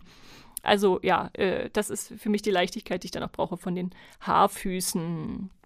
Und ähm, vielleicht noch kurz was zu, äh, hattest du irgendwelche Herr der Ringe Gedächtnismomente in der Folge? Das ist auch eine Kategorie, die wir letztes Mal hatten, wo du gesagt hast, ach, das erinnert mich jetzt an die Filme von Peter Jackson. Mm, ich glaube am meisten schon dieser Tollpatsch-Moment von, von dem Fremden. Mhm. Also, weil das, was mir so ein bisschen gefehlt hat, dieser wunderschöne, süße und lustige Einstieg von die Gefährten ist, wo Gandalf äh, ins Auenland reist und man auch die vielen Charakterköpfe unter den Hobbits mhm. kennenlernt und dann diese große Party. Also das war ja der Moment, wo ich beim Herr der Ringe sofort wusste, ich bin dabei und ich werde Mittelerde niemals verlassen. So, also nicht die, nicht Sauron und auch nicht unbedingt Isildur oder so am Anfang, dieser große epische Prolog. Das hat mich natürlich beeindruckt damals im Kino, aber, aber so diese, diese große Zauberer, den du ja schon erahnen kannst, wenn du Ian McKellen da siehst, der dann so eine süße Beziehung zu diesen kleinen Leuten, wirklich, wir sind ja literally äh, kleine Leute, ähm, aufbaut und sie auch ähm, auf Augenhöhe mit ihnen umgeht und so. Das, und ich kannte ja damals die Bücher nicht, das hat mich damals schon sehr beeindruckt und deswegen alles, was der Fremde hier mit, mit den Haarfüßen macht und auch Poppy und äh, Nori und die Familie finde ich auch wirklich nett. Und was mich auch ähm, berührt hat, war diese Erinnerung an die Verlorenen mhm. ihres Volkes. Ähm, wo ja auch Poppy nochmal so eine Großaufnahme bekommt. Und man erfährt, äh, anscheinend sind die alle äh, gestorben und nur sie ist übrig geblieben. Genau, also ja. ähm, das, das war für mich, ja, da habe ich mich irgendwie äh, wohlig ja, heimisch gefühlt irgendwie in dieser Welt, ja, die ja. sonst sehr, manchmal sehr so nachgeahmt oder fremd wirkt. Ja, was, ja. was war denn dein Herr der Ringe-Moment? Äh, es, gab, es gab diverse, also wir hatten ja schon gesprochen über diesen Pfeiltod von Boromir, äh, beziehungsweise jetzt Revion, wir hatten über den widerwilligen König Aragorn, Halbrand so ein bisschen gesprochen. Ähm, da haben wir natürlich so Dinge wie Mithril, den weißen Baum, der jetzt in Numenor steht und dann später ein Setzling in, in Gondor, äh, die Sta Statuen, diese riesengroßen, die natürlich auch in Numenor dann im Hafen stehen, wo man denkt, ja, haben wir auch schon mal gesehen. äh, ich fand noch ganz stark, wo es mich erinnert hat, ähm, der Sadok Burrows, also dieser Wanderführer der Haarfüße, der hält ja so eine Ansprache, bevor es dann in diese Totenerinnerung übergeht.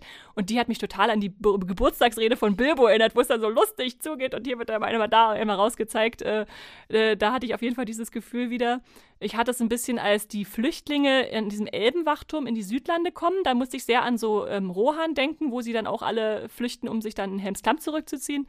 Und es gibt eine, eine konkrete Szene, wo ich sage, okay, das ist jetzt total die Herr der Ringe-Anspielung. Ähm, in Folge 4 ist das, glaube ich, wo dieser Ork, der von Jet Brophy gespielt wird, äh, Wrath, äh, sein Messer ableckt. Ja, ja. Und ich dachte so, oh ja, jetzt hier das, äh, der Kampf zitiert äh, Aragorn gegen Urukai äh, am Ende von Die Gefährten. Aber das finde ich schön. Also ich finde es nicht aufdringlich, aber man freut sich irgendwie, dass man ein bisschen vielleicht was erkennt, was sie auch die da gefeiert haben in der Serie, um sich zu erinnern an die Filme.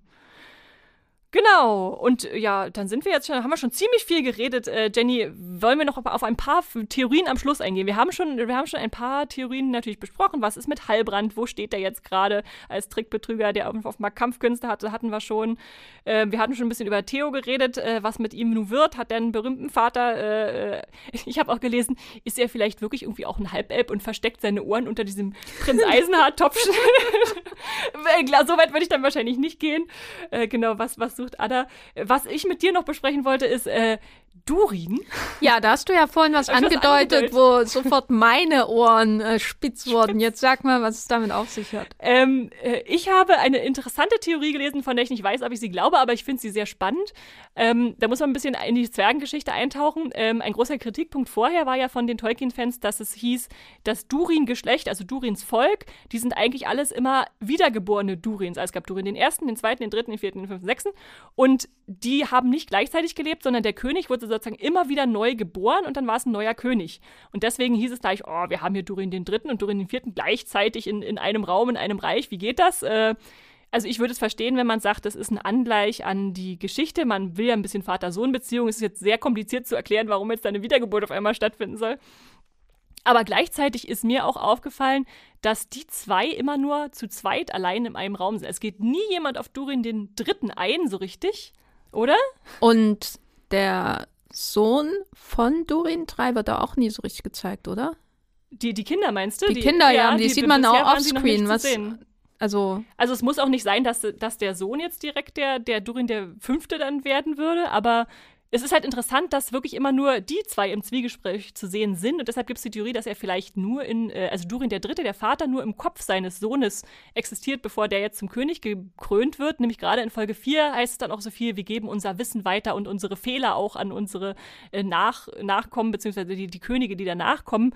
Und äh, finde ich als, als Theorie ganz spannend, dass man sozusagen, äh, weiß ich nicht, in zwei Folgen dann den, den Tolkien-Fans sagen konnte, übrigens, äh, ihr habt euch zu, zu früh blockiert. Äh, wir, wir haben tatsächlich ihn nur in seinem Kopf äh, diese Zwiegespräche führen lassen. Und er, ich, also ich, ich weiß noch nicht, ob ich es glaube, aber es ist halt auch so ein bisschen, er sagt dann immer, ich muss Rücksprache mit meinem Vater halten oder ich, ich muss das mal mit dem absprechen. Aber ist, warum geht man denn nicht direkt zum Vater? Also muss er, macht er das in seinem Kopf oder äh ja, könnte aber auch Corona-bedingt sein, dass sie einfach wenig Leute da am Set haben. Ja, ja. Ich weiß nicht, also weil ich finde das irgendwie, ich finde die Idee ist natürlich sehr ansprechend, weil das dann auf einmal eine ganz neue Ebene irgendwie in die Serie bringt, die man so noch nicht hatte. Mhm. Überhaupt, dass sowas nur im Geist vor, äh, vor, passiert, das hatten wir quasi nur bei der Vision mhm. bisher.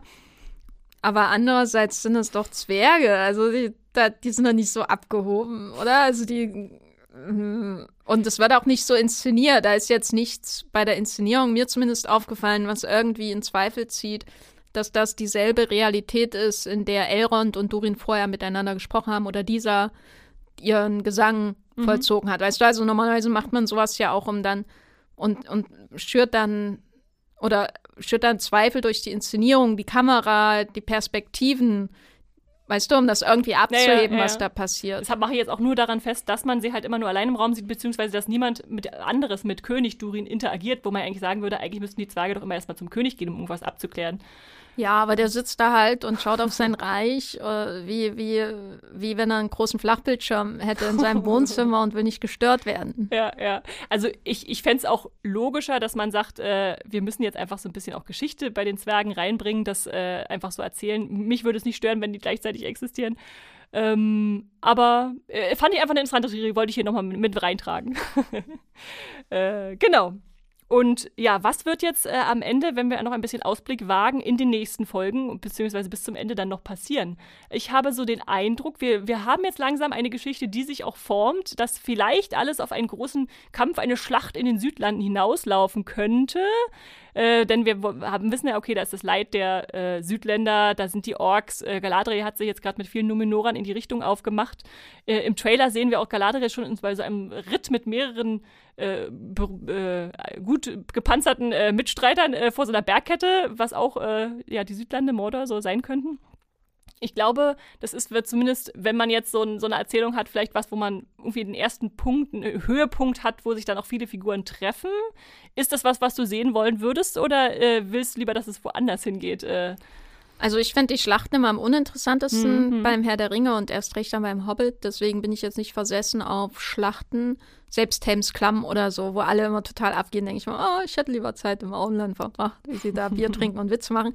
Aber ähm, also ich stelle mir das so ein bisschen so vor, dass Adar quasi der Big Bad der ersten Staffel mhm. zu sein scheint und dann als, auf eine Konfrontation mit ihm wahrscheinlich als Schlacht oder irgendwie hinausläuft und dass sich dann aber ergibt, dass, dass eine viel größere Gefahr existiert oder dass besser noch, äh, also wahrscheinlich wird man irgendwie Sauron sehen oder irgendwie wird er sich zu zeigen geben, aber für mich wäre es wichtig, dass wenn es da eine Schlacht gibt oder irgendwas, dass, dass Galadriel ähm, sieht, dass sie einen Riesenfehler gemacht hat und entweder betrogen wird oder merkt, dass ihr ganzes Streben nach Sauron, dass das erst dazu führt, dass Sauron noch mehr Macht kriegt, so, weil das finde ich eigentlich an diesen diesen diversen Visionen und Ängsten, die da in der Serie existieren und, und Theorien um Saurons Rückkehr am spannendsten. Diese Idee, dass wenn man von einer Vision zum Beispiel weiß, dass man die selber hervorruft, indem man versucht, sie zu verhindern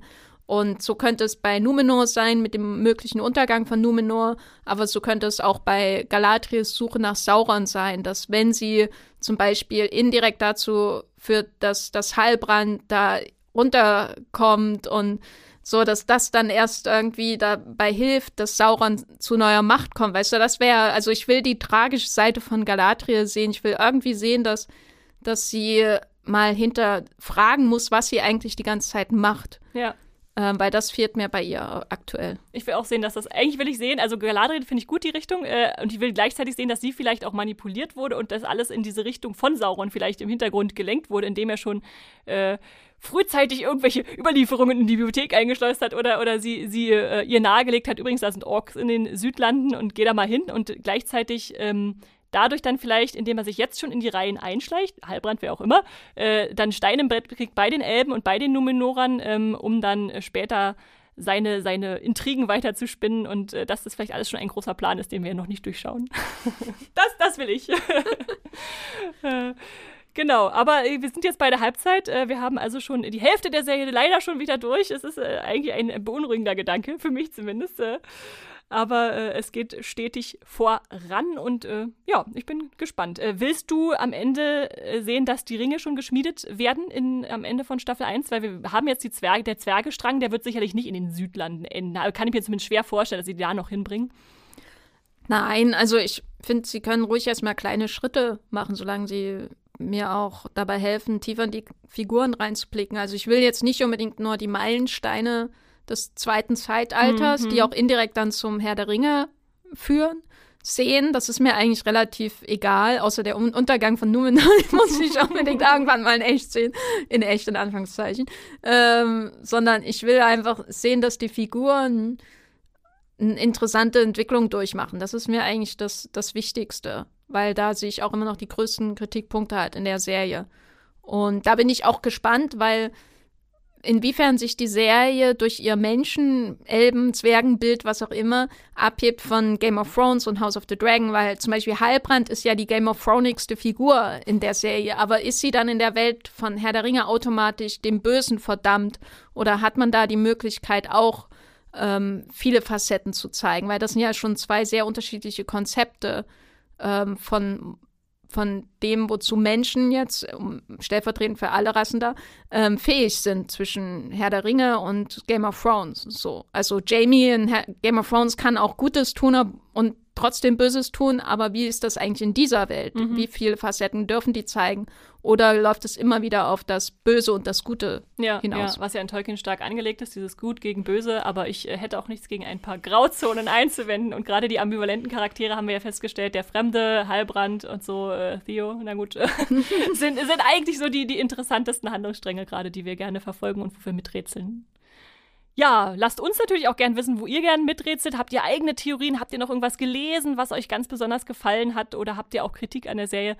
Schreibt uns, äh, lasst es uns wissen. Da freuen wir uns sehr drüber an äh, podcast at moviepilot.de. Und äh, vielleicht zum Abschluss noch, gerade weil es sind ja immer nur eine, eine Folge pro, pro Woche bei Herr der Ringe, vielleicht geben wir euch noch ein paar Streaming-Tipps mit. Äh, Jenny, hast du uns was mitgebracht, was man sonst noch so streamen kann gerade? Was guckst du? Also ich schaue gerade nochmal For All Mankind von vorne.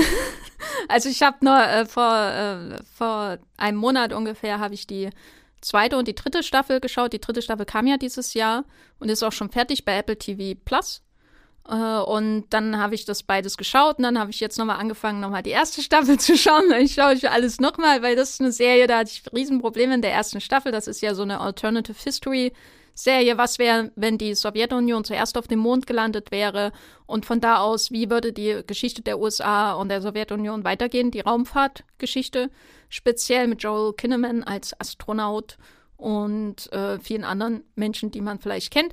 Und äh, die finde ich mittlerweile einfach unglaublich faszinierend und spannend. Also es ist äh, ja gleichzeitig eine Historien- und eine Science-Fiction-Serie irgendwie, weil in, jeden, in jeder Staffel ein neues Jahrzehnt auch betrachtet wird. Mhm. Und in der dritten Staffel sind das dann quasi die 90er äh, mit ganz anderem Präsidenten und anderem, anderer Technik, die existiert, einer anderen einem anderen Zustand von Russland in diesen Jahren und das finde ich so, in, so spannend einfach, ähm, vor allem weil die Serie es schafft, äh, gleichzeitig irgendwie ein seriöses Drama zu sein mit Familienkonflikten und allem drum und dran und dann aber so all in geht in total abgehobene Action-Momente im Finale gerade. Und ja, die ist ja von äh, Ronald D. Moore und der hat auch Battlestar Galactica gemacht und deswegen muss ich das natürlich mögen. und auch mehrfach gucken. Äh, das läuft bei Apple TV Plus, äh, wenn ihr das auch sehen wollt. Äh, ich gucke witzigerweise auch gerade eine alte Serie, beziehungsweise eine, die schon länger läuft. Ich habe mich jetzt nämlich endlich mal an Babylon Berlin rangetraut. Yes! und ich weiß gar nicht, warum ich das so ewig vor mir hergeschoben habe. Es war immer so, oh, die muss ich irgendwann mal gucken. Aber ich bin nicht so der, der Fan dieser Zeit. Also die 1920er, ja, nett, kann man mal machen äh, Nationalsozialismus kommt bald so nach dem Motto. Ähm, aber ich bin jetzt so da reingesogen worden, also es läuft bei Sky vielleicht, wenn ihr jetzt auch noch nachholen wollt. Und ich habe vor allem angefangen, weil ich ja weiß, Staffel 4 kommt jetzt im Oktober. Dann sollte ich vielleicht mal eine Staffel 1, 2, 3 gucken. Ähm, und äh, bin sehr, sehr begeistert, was da, was da so äh, erzählerisch und mit auf der Figurenebene passiert. Ähm, ich bin, ja, also wer es gar nicht kennt, der Kölner äh, Polizist Geron Rath kommt in den 1920ern nach Berlin. Äh, da gibt es politische Umbrüche, soziale Ausschweifungen, regieren die Stadt und äh, Sitte und Ordnung sind nicht immer äh, das äh, Gleiche. Und äh, einfach diese, diese, dieses Eintauchen in diese Zeit, in diese, diese Figuren, was sie so umtreibt, dass nicht jeder, äh, jede Hauptfigur einfach nur so eine positive Gestalt ist, sondern auch alles äh, ja, mit Intrigen und, und äh, Absprachen und Korruption und so mit zusammenhängt. Das, das fand ich richtig, richtig spannend gemacht. Ich bin jetzt gerade erst mit Staffel 2 durch, äh, muss die dritte noch schauen, bevor die vierte kommt. Und hatte dann am Ende der, ich, ich verrate nicht viel, aber am, am Ende der vorletzten Folge der zweiten Staffel, da ertrinkt jemand. Und das war so eine harte Szene. Und ich dachte, nein, das könnt ihr doch nicht machen. dann habe ich, muss ich erstmal Pause machen und weitergucken, bevor ich dann äh, erfuhr, wie es weiterging. Ähm, aber das waren einfach so Momente, wo ich dachte, ach, eine richtig starke deutsche Serie. Warum habe ich das nicht schon eher geguckt? Und äh, ich weiß ja, dass du das auch sehr, sehr intensiv geguckt hast, Jenny. Ja, äh, endlich habe ich jemanden in der Redaktion, mit dem ich über Babylon Berlin sprechen kann. Also, wenn ihr da auch noch aufholen wollt, dann äh, kann ich das wirklich wärmstens äh, empfehlen. Äh, läuft bei äh, Sky alle drei äh, Staffeln, genau. Und im Oktober kommt auch die vierte zu Sky und dann irgendwann später, wahrscheinlich Anfang des nächsten Jahres, wieder zu den öffentlich-rechtlichen, so ARD, die Auswertungen. Ja, und damit sind wir wirklich am Ende angelangt und ich habe noch ein bisschen Post mitgebracht. Ihr habt uns mal so lieb geschrieben, da will ich dann noch eine Sache vortragen, nämlich von Udo, der schrieb uns. Hallo liebe Leute, habe zwei Tipps für euch. Seit letzter Woche gibt es auf Amazon Prime die dritte Staffel der besten Star Trek-Serie Lower Decks. Witzig und voller Easter Eggs. Äh, außerdem bei Amazon Prime allerdings nur zum Kaufen verfügbar Zoe's Extraordinary Playlist mit äh, Jane Levy. Witzig, herrlich und voll toller Songs mit coolen Choreos. Ähm, genau. Äh, die gibt es übrigens auch bei Sky, glaube ich, gerade. Äh, selbst wenn ihr, also wenn ihr sie bei Amazon nicht kaufen wollt. Ähm, Jenny, wie stehst du als Star Trek-Fan zu Lower Decks, äh, zur Animationsserie? Die ist wirklich gut. Ich äh, kann da noch nicht so viel von vertragen, weil sie schon sehr lustig ist. Und äh, bei Star Trek brauche ich so meinen, meinen Ernst. Aber die, da lohnt es sich auf jeden Fall weiterzuschauen, weil da kommt auch ein Crossover mit Strange New Worlds. Und ich bin ja ähm, Strange New Worlds Hype-Frau äh, Nummer eins hier in der Redaktion, wenn die Serie dann irgendwann mal in zehn Jahren nach Deutschland kommt. Und dann wird sich auf jeden Fall spätestens lohnen, Lower Decks zu schauen.